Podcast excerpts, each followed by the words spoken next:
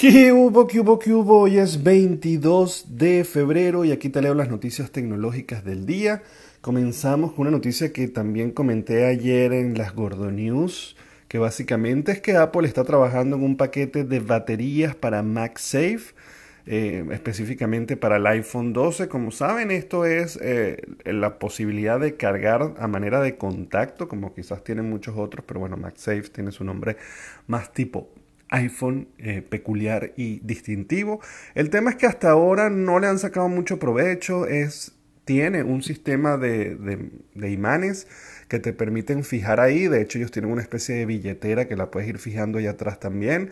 pero eh, no hay realmente hasta ahora ningún tipo de, de, de funcionalidad realmente que valga la pena, ni dispositivos que los puedan conectar. Se supone que ya para este año debieron haber salido, pero tenían algunos problemitas con el tema del software, que al parecer indicaba que la batería se estaba sobrecalentando, cosa que no era cierto, pero era, el producto de la transmisión de un lado al otro. Pero el hecho es que iPhone dijo que ya ellos están, o Apple dijo que ya ellos están trabajando en eso, que van a sacar muy muy pronto, no han dicho cuándo, toda una serie de dispositivos, de cargadores, de estuches, de, de elementos que le puedes agregar al iPhone para sacarle mayor provecho o en todo caso para utilizar lo que hasta ahora no están utilizando que es el tema del MagSafe.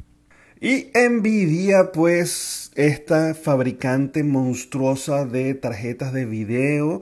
finalmente está acabando con una gran polémica que está ocurriendo y es que dijeron que entre el primer y el segundo trimestre de este año van a sacar las tarjetas solo para minar. Son tarjetas que no van a servir para videojuegos ni para temas gráficos. Eh, con esto solucionan varios problemas. El primer problema es que todos los gamers y toda la gente que utiliza las tarjetas para eh, juegos o para temas gráficos están muy bravos porque dicen que los mineros eh, estaban eh, distorsionando el mercado, hacen que se acaben las tarjetas, también están haciendo que las tarjetas dupliquen su valor porque todo el mundo las está buscando por un tema de oferta y demanda y que no es justo porque ellos, que además la mayoría son adolescentes que tienen que ahorrar para poder comprarse su buena tarjeta, pues ya se está distorsionando y gente que no la, no la está usando para lo que realmente es. Y bueno, por ahí eh, con esto están buscando separar el mercado. adicionalmente esto va a traer pues una serie de beneficios, por ejemplo en el caso de la minería